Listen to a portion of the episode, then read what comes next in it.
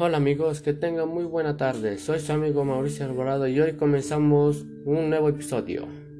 Hoy hablaremos sobre el bienestar para nuestra salud. Empecemos. La salud es un estado de bienestar o equilibrio físico, mental y social. No solamente la ausencia de o enfermedad o dolencia. La forma física es la capacidad que tiene el cuerpo para realizar cualquier tipo de ejercicio donde muestra que tiene resistencia, fuerza, agilidad, habilidad, coordinación y flexibilidad.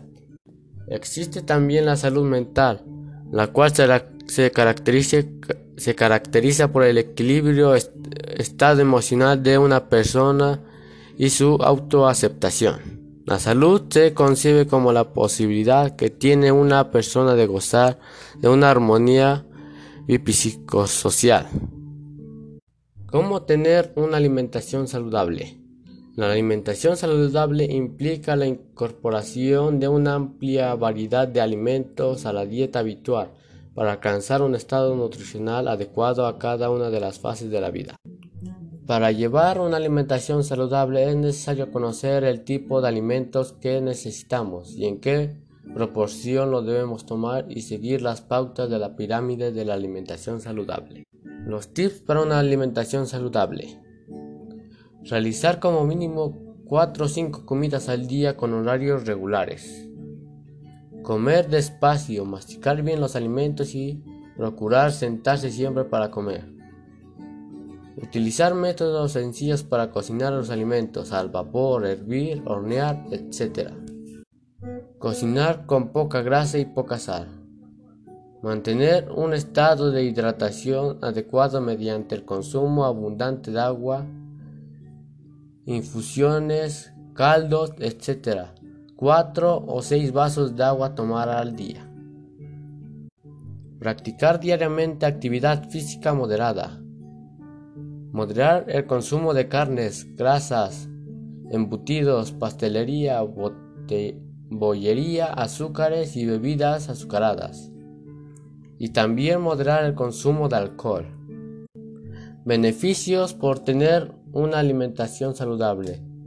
Las personas físicamente activas disfrutan de una mayor calidad de vida porque padecen menos limitaciones que normalmente se asocian con, los, con las enfermedades crónicas y el envejecimiento. Además, están beneficiadas por un mayor, una mayor esperanza de vida, mejorando nuestro estilo de vida se reducen los riesgos de enfermedades cardiovasculares y cáncer, las principales causas de mortalidad en la humanidad.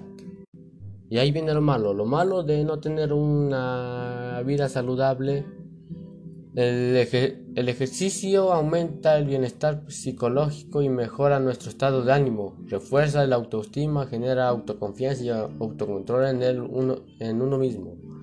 Es importante promover la práctica de actividad física deportiva en todas las edades, ya que implica cambios positivos en el bienestar personal inmediatamente después de haber hecho algún tipo de deporte. Está comprobado que reduce problemas de ansiedad y depresiones.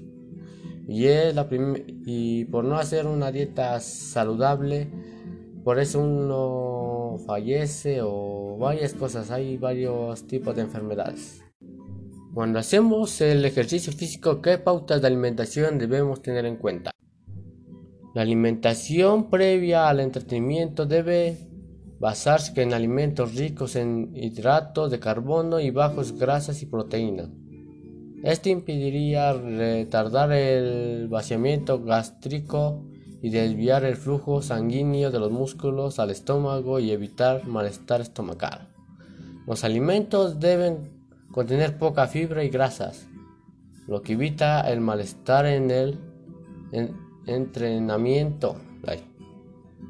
El tiempo de tolerancia de la última comida previo a la actividad física es individual, aunque hay una, una indicación general de que 3, 2 o 3 horas previas consumir 200 a 400 mililitros de bebida isotónica como concentración de hidratos de carbono con mayor al 7,8%.